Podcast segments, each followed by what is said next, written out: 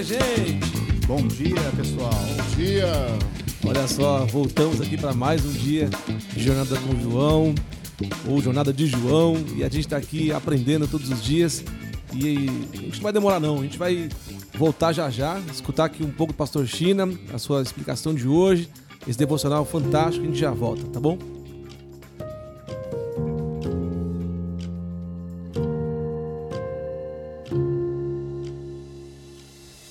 Dia, meus amigos, graça e paz do Senhor Jesus. Que legal!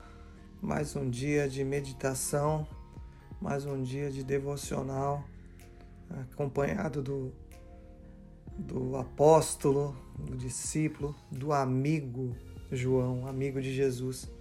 Que nós possamos ser esses amigos de Jesus também, a partir desses dias que a gente está se aproximando mais dele, que a gente está ouvindo melhor a voz do Espírito Santo, né? Como eu desejo que isso aconteça na minha vida, que eu possa ser chamado amigo de Deus, amigo do Senhor Jesus, e que você também. Esse é o objetivo uh, dessa jornada, essa jornada no mês de agosto. Você pode estar em outro momento da história acompanhando essa jornada, não tem problema mas o importante é que todos nós leiamos a palavra e tenhamos aí alguns insights, ensinamentos, revelações da parte do Senhor Jesus através desse extraordinário livro, né? Uh, hoje nós vamos comentar um pouquinho sobre João capítulo 11. Ele é a ressurreição, que coisa maravilhosa! Jesus uh, é informado da morte, da morte de um grande amigo. E é interessante, o que me chamou a atenção nesse texto, eu sei que você vai ter outros insights, né, ao ler a palavra, mas o verso 5 diz assim: Ora, Jesus amava a Marta e a sua irmã, Maria no caso, e a Lázaro. Que declaração forte, né? Como João identifica isso e escreve isso para gente. Né? como era o coração de Jesus com respeito a essa família, a esses três irmãos. Isso já bateu muito forte para mim nessa meditação de hoje, porque Jesus não é um, um ser ou uma divindade, né? Um santo, alguém que a gente pede alguma coisa e ele atende porque ele é muito bondoso, é misericordioso, porque está dentro do DNA dele o amor, né, o cuidado, porque ele tem poder. A questão aqui não é essa, a questão aqui é relacional. Quando ah, João descreve Jesus amava essas pessoas, eu posso me sentir amado do Senhor, eu posso olhar para Jesus hoje e dizer assim: Jesus me ama. E eu creio que essa palavra é para a sua vida também. Para a gente começar hoje, tenha em mente uma coisa: Jesus ama você. Jesus amou tanto ah, essas três pessoas. A gente vê características diferentes em cada um de, desses três irmãos. Né? Maria, Maria mais é, compenetrada, ah, mais característica de adoradora. A Marta, né? É, aquela agitada, trabalhadora, né, que às vezes ama Jesus através do serviço, mas não tem muita paciência de ficar ali aos pés de Jesus ouvindo seus ensinamentos. O Lázaro, né, que se torna o próprio milagre vivo, né, a manifestação da glória do próprio Senhor Jesus sobre a vida dele. Assim somos nós, né? É, todos nós temos uma característica ou um pouquinho de cada um deles, né? Mas o fato é que Jesus amava essas pessoas. Jesus nos ama, Jesus te ama. Você está recebendo essa palavra hoje para que algo entre no seu coração, te traga muita segurança, te traga uma esperança que Jesus ama você. Ah, como eu quero repetir isso nessa manhã, eu sinto que há um amor de Deus derramado por nós. Jesus amou tanto essas pessoas que ele, o texto declara aqui no verso, deixa eu achar o verso aqui para você, uh, que Jesus é, chorou, verso 35, Jesus chorou. Olha, Jesus é o Filho de Deus, o próprio Deus, Ele já sabia, ele sabia que Lázaro ressuscitaria. Ele tinha advertido antes, né? As pessoas falaram: "Olha, Jesus não adianta mais, né? Ele já está morto". Mas Jesus já tinha dado uma palavra: "Nosso amigo dorme. Eu vou despertá-lo do sono". Mas ele sabia que Lázaro estava morto e sabia que iria o ressuscitar. Mas em meio à situação de dor, ao choro das pessoas, à dor de Marta, à dor da perda de Maria, né? Quando esse momento da separação, da morte, ele, ele é muito traumático para todos nós. Nós não fomos criados para a morte, né? Nós somos criados para a vida. E quando a gente tem que se deparar com essa situação que é uma certeza para todos nós, né? Que vamos perder familiares na nossa jornada e um dia vamos partir também, né? Para a eternidade isso é, é de difícil aceitação para todos nós. E Jesus se compadece, Jesus olha com um olhar de amor, de compaixão, de empatia, de se colocar na dor daquelas pessoas e na sua própria dor de ver o seu amigo ali, né? Já há quatro dias uh, enterrado, né? Não nos termos que a gente enterra hoje, mas todo enfaixado dentro de uma caverna ali. Quer dizer, aquela morte aquele espírito de, de, de tristeza que, que estava ali naquele lugar, também trouxe Jesus às lágrimas, né? Ah, isso é muito bom a gente perceber a, a humanidade de Jesus, né? Como ele sendo Deus teve a capacidade também de ser humano, de sentir as nossas dores, né? Hebreus fala sobre isso, né? Que a gente não tem um Deus aí desconhecido que não saiba uh, entender as nossas aflições e as nossas dores, porque Ele mesmo foi provado e aprovado nisso quando entregou a sua vida por nós, quando se tornou o homem encarnado, encarnou para sentir a dor do ser humano. Não se sinta só, não se sinta abandonado, não se sinta incompreendido. Sabe? É, é dessa forma que muitos de nós nos sentimos em meio às mortes que acontecem na nossa vida, as perdas, as separações e as dificuldades. Quando nós não temos essa, esse entendimento, essa revelação de que Jesus nos ama, a gente fica meio perdido, né? Uh, a gente até está acompanhado de pessoas mais solitários em meio à multidão. Mas Jesus vem para nos dar uma palavra de cuidado hoje, uma palavra de amor, uma palavra de carinho para nós e uma palavra de muita esperança. Muitas vezes a gente ora em situações para que Deus restaure, não é verdade? Para que haja uma recuperação de algo, para que haja cura, não é? E o Senhor Jesus faz todas essas coisas na nossa vida. Mas esse capítulo nos, nos traz algo de mais profundo. Até aquilo que está morto que parecia já estar morto, enterrado, sem nenhuma possibilidade, ele tem o poder da ressurreição. Ele que traz a vida, ele tem o poder do fôlego de vida, ele sopra a vida dentro de nós.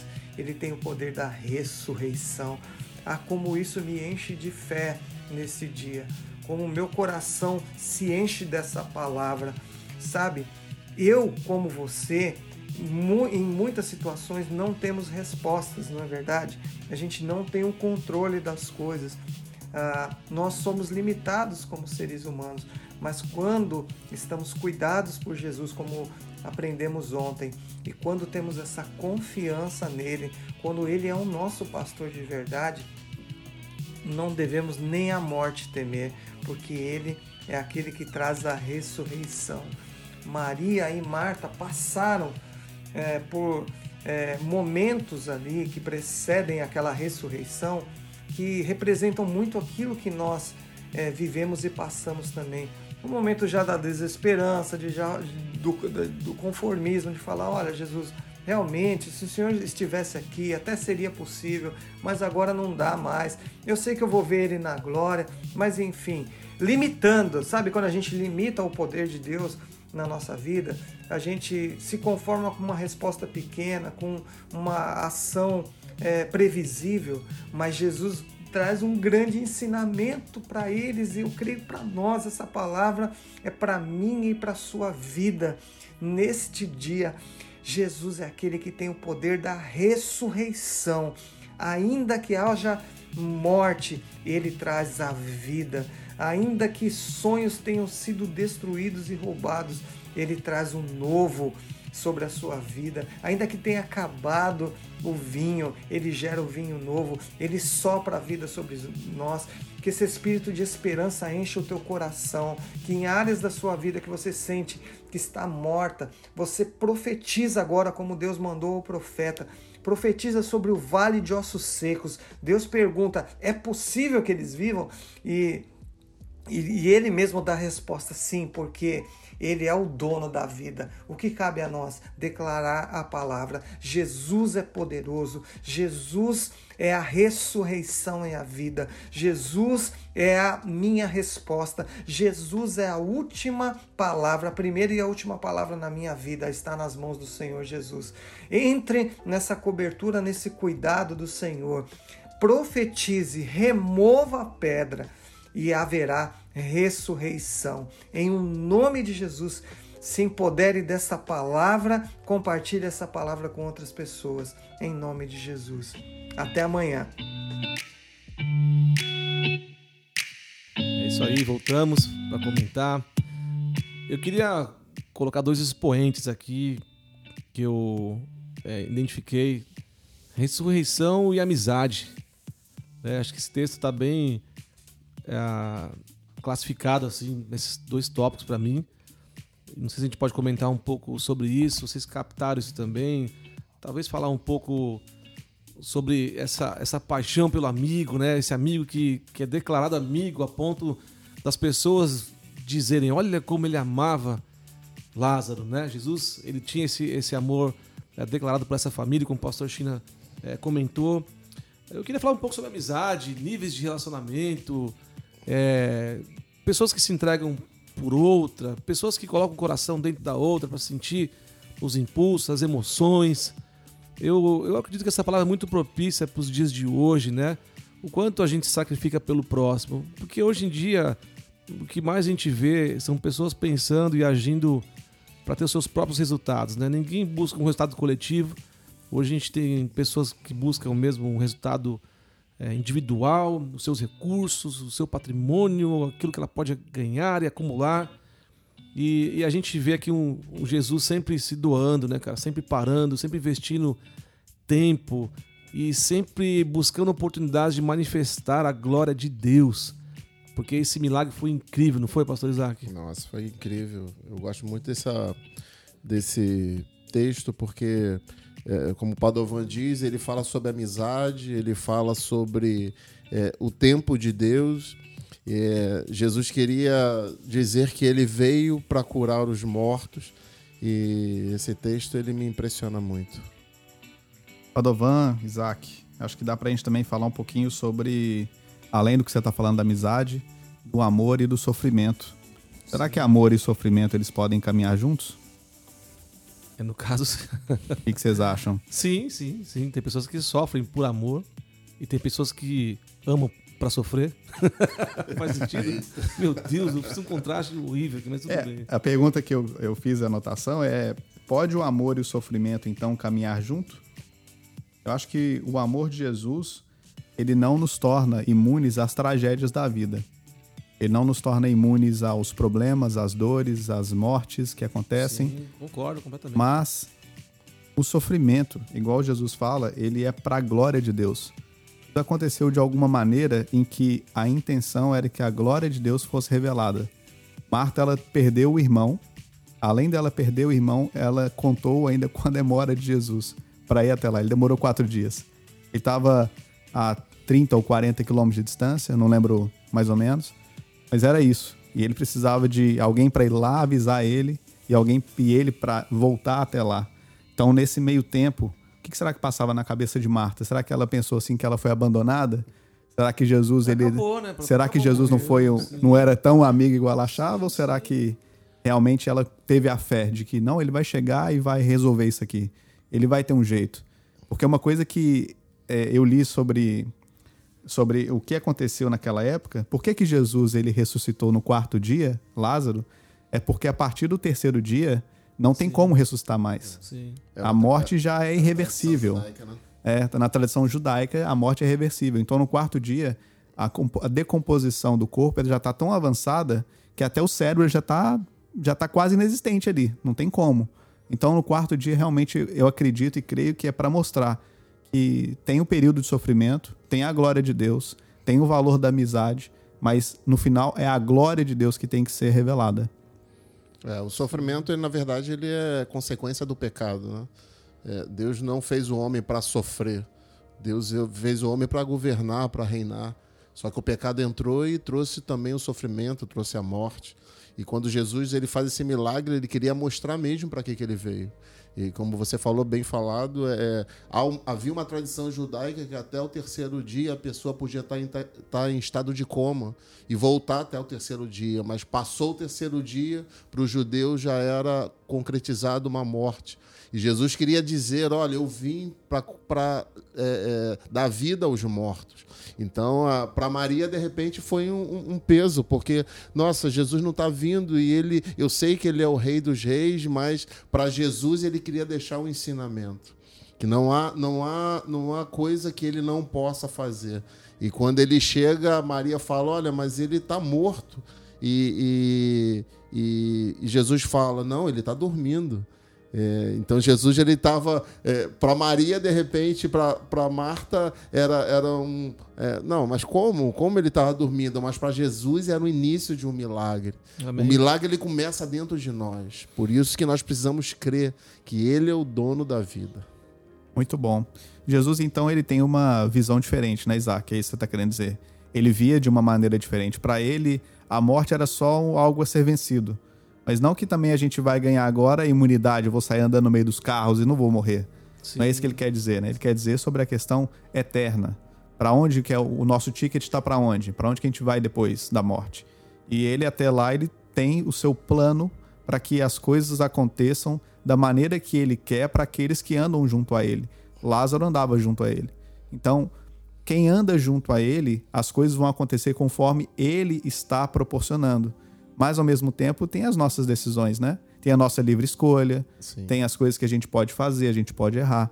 E o que eu vejo é que a gente não pode parar de tentar nunca. A gente tem sempre que continuar tentando a nossa vida.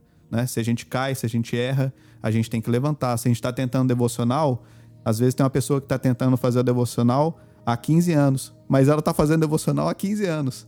Então ela tenta, ela para, ela tenta, ela para, mas ela está sempre tentando, ela não para. né? Ela não para, é. ela continua. Muito legal, olha só, é, a gente quando observa assim, quem pensou o que Jesus pensou, né? Quem ali poderia pensar que o que aconteceu é, poderia acontecer sem ele? Né? Essa perspectiva do céu, cara, é impressionante mesmo. Né? Como o pastor Isaac comentou, é, a formatação que Jesus traz no pensamento, ele olhar e ver de uma outra perspectiva, ele, ele fala assim: olha, o que vocês estão vendo parece ser o fim, mas agora vai começar. Né? Agora vou tornar esse Lázaro mais famoso do que ele era, porque agora vai acontecer algo incrível na vida dele. E eu parei para pensar sobre isso, até falamos na igreja. É, o Samuel falou algo poderoso, né? Então, se entrou então num estado talvez de decomposição, foi, foi mais pesado ainda esse milagre, né? Não foi só ah, só despertar e sair, foi recompor, remodelar novamente, né? E dar um comando para que a morte é, voltasse agora assim, a ouvir a palavra de vida e a vida e a palavra de Jesus ressuscita ele, ele sai para fora, né? Agora, Pastor Isaac, uma parada aqui muito louca. É, Lázaro cultivava então relacionamentos, porque quem foi que tirou as ataduras de Lázaro? Foram os amigos. É. Só pode ser um amigo, cara. Quem vai se aproximar de um cara, tipo assim, é, ex-defunto, né? Acabou de sair, talvez cheirando mal, né? E quem, é, cara, um amigo, algum amigo foi lá desenvolver ele para que ele ficasse agora, sim, na estatura de homem ali, pronto para receber mesmo ah, elogios, para falar como ele te ama. Você imagina como foi a vida de Lázaro depois né, de ele ter ressuscitado por Jesus, cara. Imagina como que não comentaram ele. E a Bíblia fala sobre isso, né?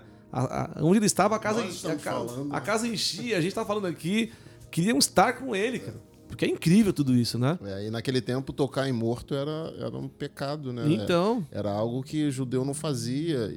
E, e uma das coisas que você falou aqui, conexão e amizade, é, é, só para a gente poder entender, Jesus, quando ele queria, ele fazia milagres, ele estava em Jerusalém. Quando ele queria descansar, ele ia para casa dos amigos, Lázaro, Maria e Marta. Uau. Então eles eram amigos íntimos de Jesus. Sabe, Jesus ele, ele, ele faz as coisas, mas quando ele ele quer parar, ele vai para casa dos amigos. Ele vai para casa daquele que tem relacionamento com ele. Eu acho que Deus está nos chamando para esse lugar de relacionamento. sim, sim. Deus está nos chamando, olha, eu quero, eu não quero apenas só conhecer vocês, eu quero intimidade com vocês. Eu quero, eu quero me aproximar de vocês. Eu quero, eu quero. a- a- no versículo 35 diz: Jesus chorou, Jesus sentiu a morte do seu amigo. É, mas ele queria deixar uma lição poderosa. Não há nada que eu não possa fazer. Não há nada, não há solução que ele não possa. E às vezes a gente fica é, é, querendo achar soluções em outros lugares, na nossa força. E ele fala assim: calma, isso não é para o fim. Ele vai ressuscitar.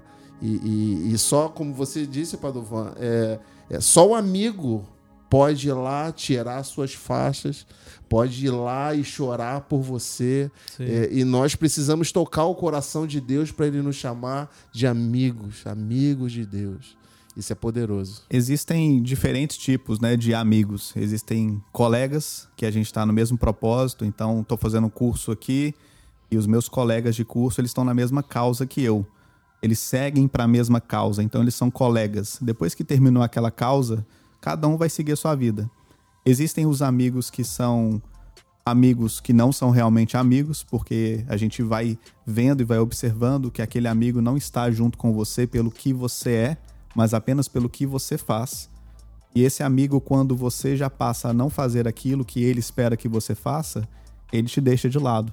E tem realmente aquele amigo que é o amigo confidente, que eu creio que às vezes Lázaro era esse amigo. Esse é o amigo que é, a gente tem que buscar no reino de Deus, é esse tipo de amizade. A amizade que a gente se conecta de uma maneira mais fácil, mais natural, a gente tem mentalidade parecida, tem ideias parecidas, a gente não é que a gente também vai ficar na mesma frequência, a gente vai andar só com pessoas iguais que não tem confronto com a gente. Mas o que eu quero dizer é que o amigo que é o confidente é aquele amigo que a gente vai se abrir para ele, a gente vai escutar coisas que a gente não quer dele, mas ele sempre vai ter uma noção de falar aquilo que é a verdade. Ele fala a verdade porque ele sabe que, às vezes, num período ou numa situação, você está vivendo uma limitação daquele problema. Você está tendo só uma visão daquele problema. E às vezes o amigo ele tem que falar, cara, às vezes você está fazendo isso errado por conta disso, disso e disso. Então, se você tem um pouco. é, você não precisa ter muitos amigos confidentes, mas tenha poucos e bons. Eu creio que no reino, é, e até mesmo com a vida com Jesus, a gente tem que ter esse relacionamento que ele é verdadeiro. A gente é, é o que é, a gente transmite aquilo que a gente tem dentro da gente, e a gente está numa caminhada de ascensão para o reino de Deus. Muito bom, Samuca. Então existe então, até falei então duas vezes aqui, mas é, existem então inimigos, falsos amigos e amigos, certo? Com certeza. Essa categoria aí pra gente deixar bem claro. E eu vendo a gente falar, escutando tudo isso e vendo essa palavra também, Pastor Isaac, é um tempo de a gente reatar relacionamentos, né? É um tempo de a gente é, olhar para aqueles relacionamentos que foram quebrados, talvez no passado. A gente fala ah, o passado e tudo, mas você pode voltar a construir, reatar relacionamentos, amigos que você perdeu na sua jornada, que você deixou é, de cultivar, você deixou de ligar, você deixou de, de estar e por algum momento esse, esse relacionamento foi quebrado. Eu queria te falar, é tempo de network, cara. É tempo de network, é tempo de você se conectar com amigos verdadeiros. E talvez é tempo de você também se desconectar desses amigos do presente, que podem ser falsos amigos, que podem ser inimigos. Né? Fica de olho nos seus relacionamentos, fica de olho com quem você busca conselho, quem são os amigos que têm coragem de enfrentar uma situação por conta da sua vida. Quem são os amigos que vão se levantar nesses dias? No, no versículo 41 diz assim: Dirigindo-se aos demais, insi- insistiu: Vão, vão à frente e tirem a pedra. Uau. Sabe, às vezes nós precisamos tirar algumas pedras. A pedra, às vezes, da distância, a pedra, às vezes, daquele que está te fazendo mal. Às vezes a gente precisa, antes de ver o milagre, tirar a pedra. A gente precisa, antes de ver algo acontecer, tirar aquilo que está nos levando para baixo ou aquilo que está nos destruindo. Por isso que as amizades elas são é, essenciais para o nosso crescimento, porque tem pessoas que vão te lançar para cima, tem pessoas que vão te segurar no meio e tem umas que vão te levar para baixo. Acho que Deus ele quer fazer um milagre na nossa vida, mas eu acho que a palavra de hoje é tirem a pedra. Amém. Boa. Amém. Gente, eu quero fazer aqui o final e dizer algo para algumas pessoas que estão aqui, né? As irmãs de Lázaro tornaram, tornaram público a morte dele. A notícia chegou a Jesus. O que você deve fazer hoje? Você deve tornar público para o Senhor Uau. aquilo que precisa de vida, aquilo que precisa ser estabelecido. Então torne hoje claro para o Senhor quais são os seus anseios, quais são as suas dificuldades, quais pedras você tem que precisam ser removidas, que você precisa de amigos. Fala, Senhor, essa área da minha vida morreu. Senhor, o meu marido morreu. Senhor, as minhas finanças morreram. A minha, o meu futuro morreu. Senhor, eu não tenho mais vida porque eu sinto dificuldade de viver até. Torne isso público, deixa a notícia chegar nele. Porque a hora que a notícia chegar até ele, ele vai se movimentar até a sua causa e vai liberar uma palavra de ressurreição nessas áreas que estão mortas na sua vida. Eu creio nisso. A gente materializa essa palavra na sua vida hoje para que você possa de fato viver uma vida abundante no Senhor. Que você tenha um dia excelente, maravilhoso, cheio de vida e de amigos também. Em nome de Jesus. Até amanhã. Valeu, pessoal. Valeu.